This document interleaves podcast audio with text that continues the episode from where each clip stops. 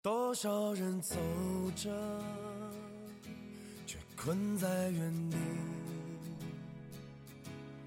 多少人活着，却如同死去；多少人爱着，却好似分离；多少人笑着。却满含泪滴。各位听众们，大家好，欢迎收听本期的《魔幻厨房》，我是你的好朋友楚莲姐。那么最近两天的话，在娱乐圈有一个非常重大的事件，那就是房祖名和柯震东又是因为吸大麻被抓进去了。那么针对于这个事件的话，昨天的话又有一个非常劲爆的一个消息，就讲房祖名为了保全自身的话。他已经，呃，透露出来了一个众多艺人吸大麻的这样一个名单，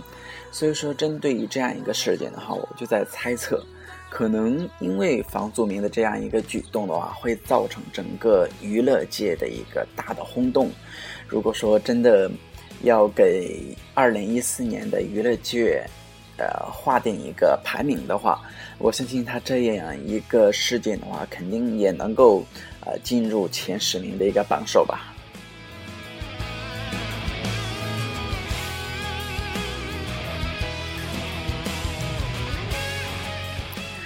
那么房祖名的老爸，我们都知道是非常呃有名、非常有声望的演员、歌手，还有其他的一些呃头衔。那么他就是成龙。呃，昨天的话，成龙也。呃，发表了一些，嗯，对对他儿子的一些道歉吧。呃，针对于这样一个事件的话，他感觉，哎，的确作为一个父亲的话，也是非常的一个丢人。嗯，其实想一下，之前成龙对房祖名的一个溺爱的话，并不是说像我们想象当中的那样子，就任由他怎样的一个胡作非为。呃，他也在很多公共场合的话，也表示了他也非常的想呃打他的儿子，因为我们老有一句老话嘛，叫恨铁不成钢，所以说就想以严父的这样一个角度来对自己的孩子进行一个严加教灌，严加的嗯教灌。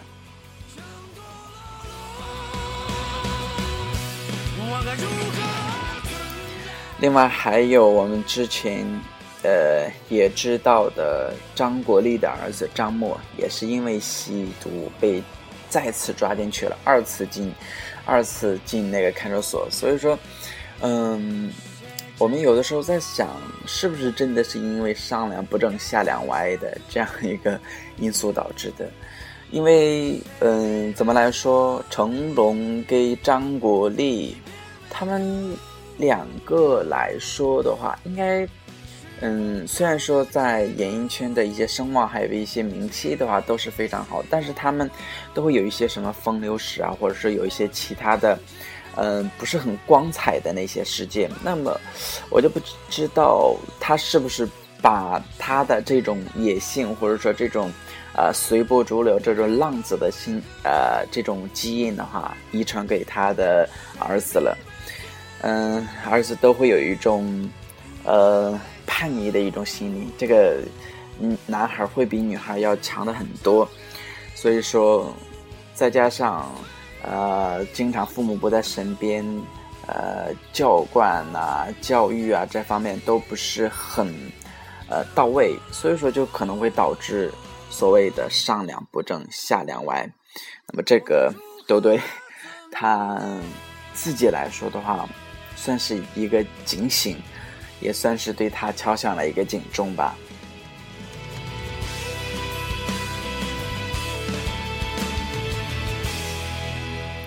那么今年我们看到的，对于这些艺人被抓进去的，呃，数量哇是绝对的众多。但是我们纵观这些艺人，呃，因为吸毒进监狱的这些网友的一些评论，那么就会。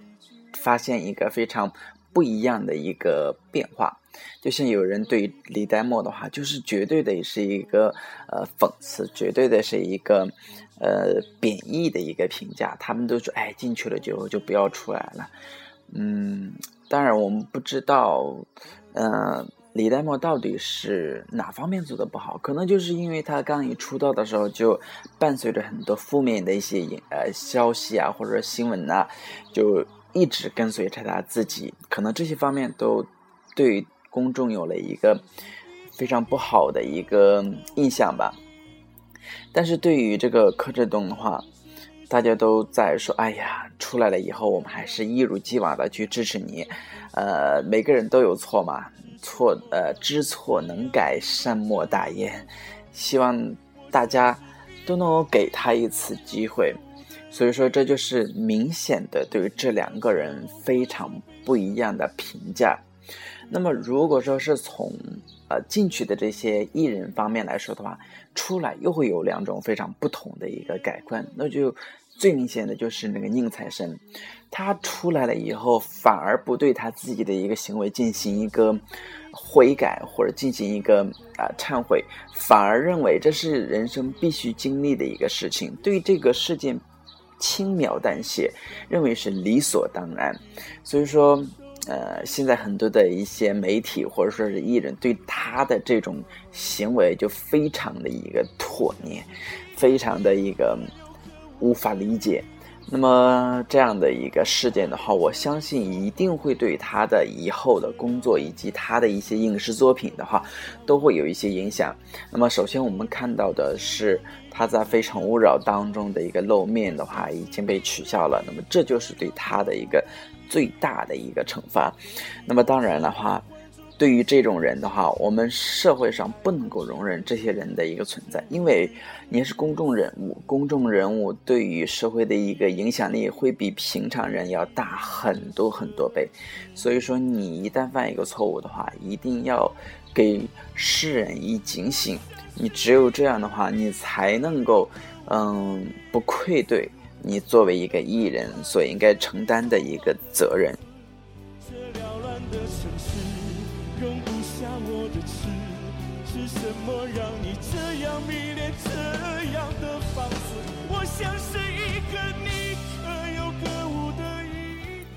另外，嗯，如果说，呃，因为这些艺人的一些影响，呃，艺人的一些做法影响到了我们，那我们应该怎么去做呢？首先，我们应该去做的，去淡化这些明星的效应，就是说，例如我们买东西、买商品，或者说是，嗯，搞一些什么活动的话。不要太轻信这些艺人的一些行为举措，他们其实也就是嗯平平常常的这么一个人吧，嗯，我们还是要绝对相信我们自己的一个所谓的一个判断，我们自己认为哎这个东西好就是好的，我认认为这个东西是对的，那就是对的，嗯，不要太受他们的一个牵连。那么有些东西，他们可能就根本就。没试用过，没有使用过，嗯，所以说他们的那些说辞的话，就完全是呃一个皮囊在那里说话。多少人笑着，却满含泪滴那么我们看到了很多明星开始吸大麻，而且我们也知道。可能在明星圈里面，这个吸大麻这个事件的话，不是少数，很多人都在吸。那我们都在想，为什么会吸大麻？而且大麻的来源是怎样的？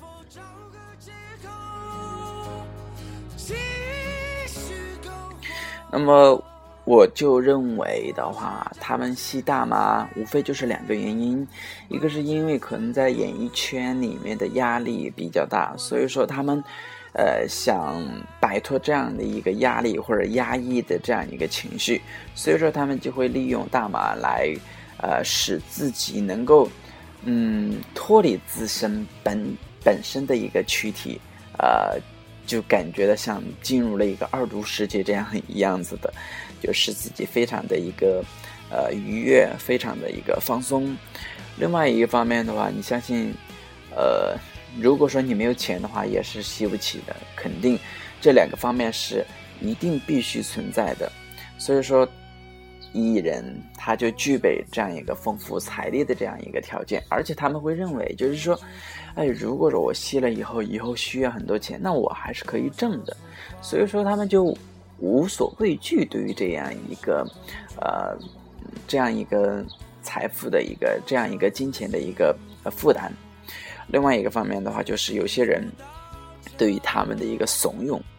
那么这些人的话，就是一个。呃，就是贩卖这些大麻的人，那么这些人是其实是最恐怖的一些人，因为你不但影响了你自己，你还影响了他人，呃，破坏了他人，所以说这些人是最应该得到一个铲除的。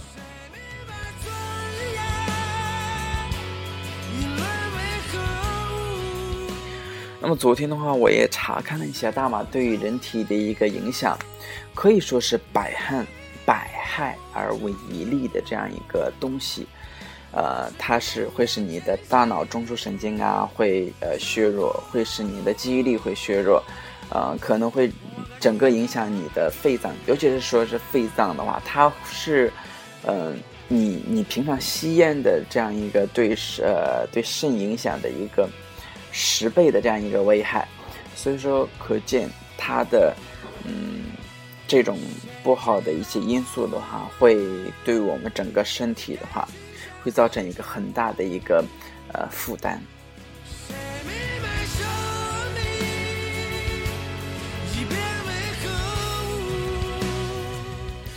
那么对于大麻的话，呃，从世界上来讲的话，只有个别的少数的国家，他会认为吸大麻它是合法的。例如，就像荷兰，还有给美国的一些，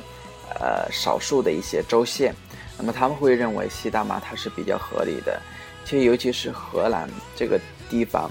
他们认为吸大麻的话，嗯，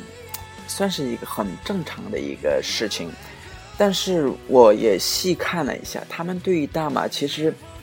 他们可以去正面的去宣传，哎，我这个店里面会有这个东西。呃，然后你在这里的话，可以正大光明的去吸，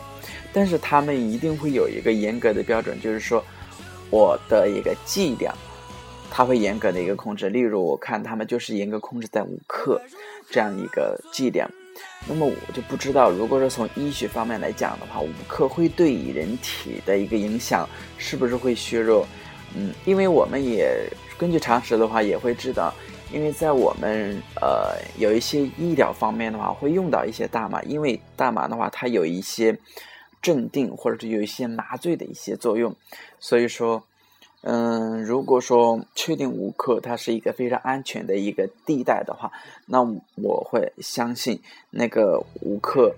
嗯，这样的一个剂量的话，也是会被大众所接受的这样一个程度。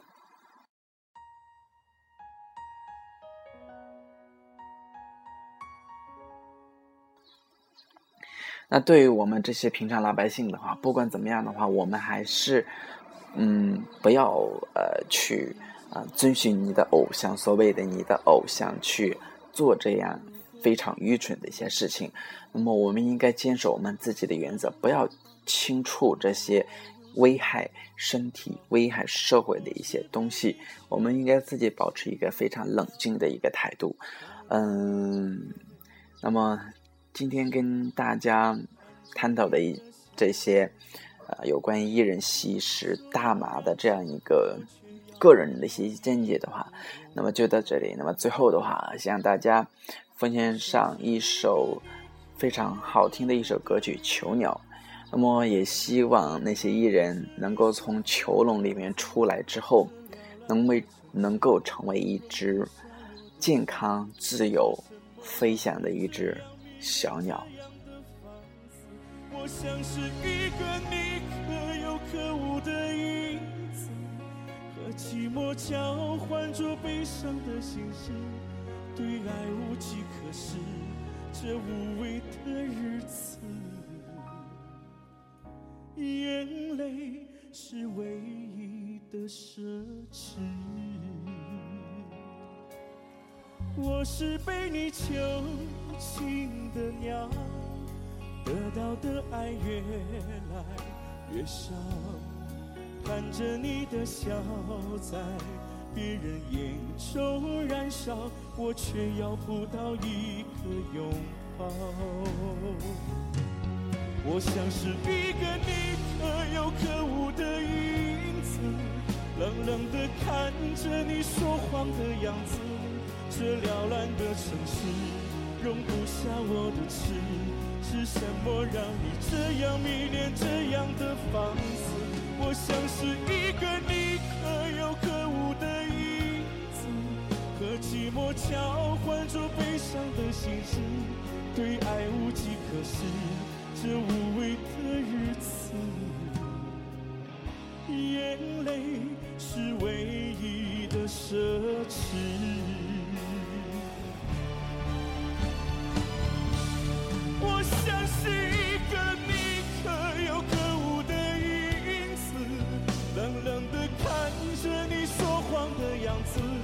这缭乱的城市容不下我的痴，是什么让你这样迷恋这样的放肆？我像是一个你可有可无的影子，和寂寞交换着悲伤的心事。对爱无计可施，这无味的日子，